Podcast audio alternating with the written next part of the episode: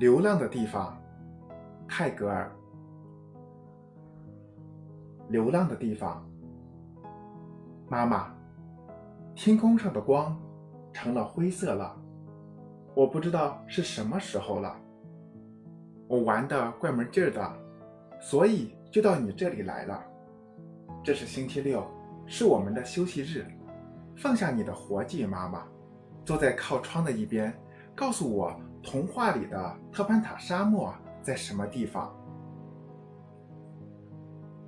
雨的影子遮掩了整个白天，凶猛的光电用它的爪子抓着天空。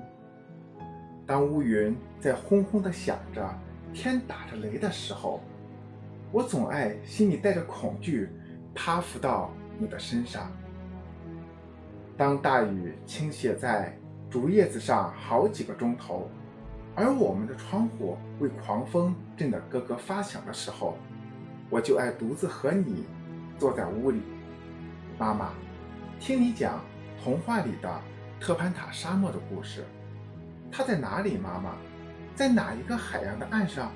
在哪些山峰的脚下？在哪一个国王的国土里？田地上没有此江彼壤的界石。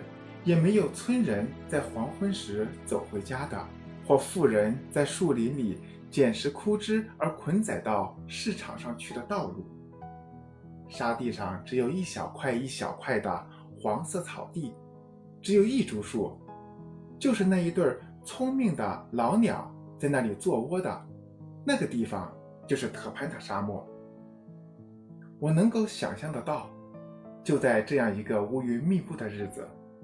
国王的年轻的儿子怎样的独自骑着一匹灰色马，走过这个沙漠，去寻找那被囚禁在不可知的重洋之外的巨人宫里的公主？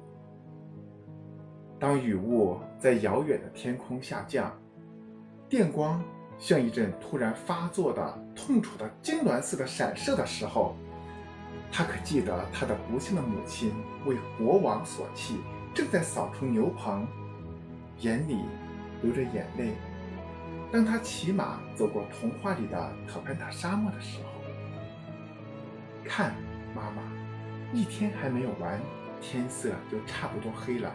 那边村庄的路上没有什么旅客了，牧童早就从牧场上回家了，人们都已从田地里回来，坐在他们草屋的檐下的草席上，仰望着阴沉的云块。妈妈，我把我所有的书本都放在书架上了，不要叫我现在做功课。等我长大了，大的像爸爸一样的时候，我将学会必须学到的东西的。